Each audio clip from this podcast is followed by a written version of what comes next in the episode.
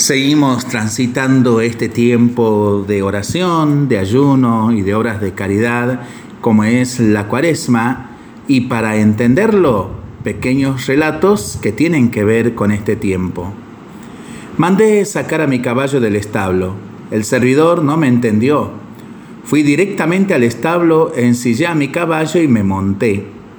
En lontananza oí el sonido de una trompeta. Le pregunté qué significaba. No sabía ni había oído nada. Al llegar a la puerta me paró y me preguntó, ¿A dónde va, señor?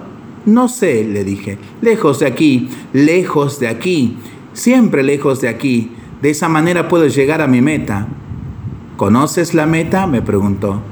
Sí, respondí. Te lo estoy diciendo. Lejos de aquí, esa es mi meta. ¿No llevas nada para comer en el camino? me preguntó.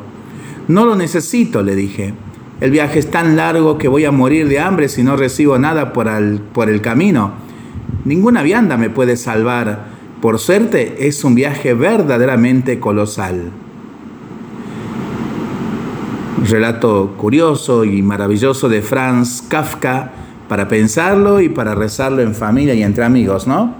Mientras lo hacemos, pedimos al Señor su bendición le seguimos pidiendo por nuestras intenciones y nosotros responsablemente nos cuidamos y nos comprometemos a ser verdaderos instrumentos de paz. Que el Señor nos bendiga en el nombre del Padre, del Hijo y del Espíritu Santo. Amén.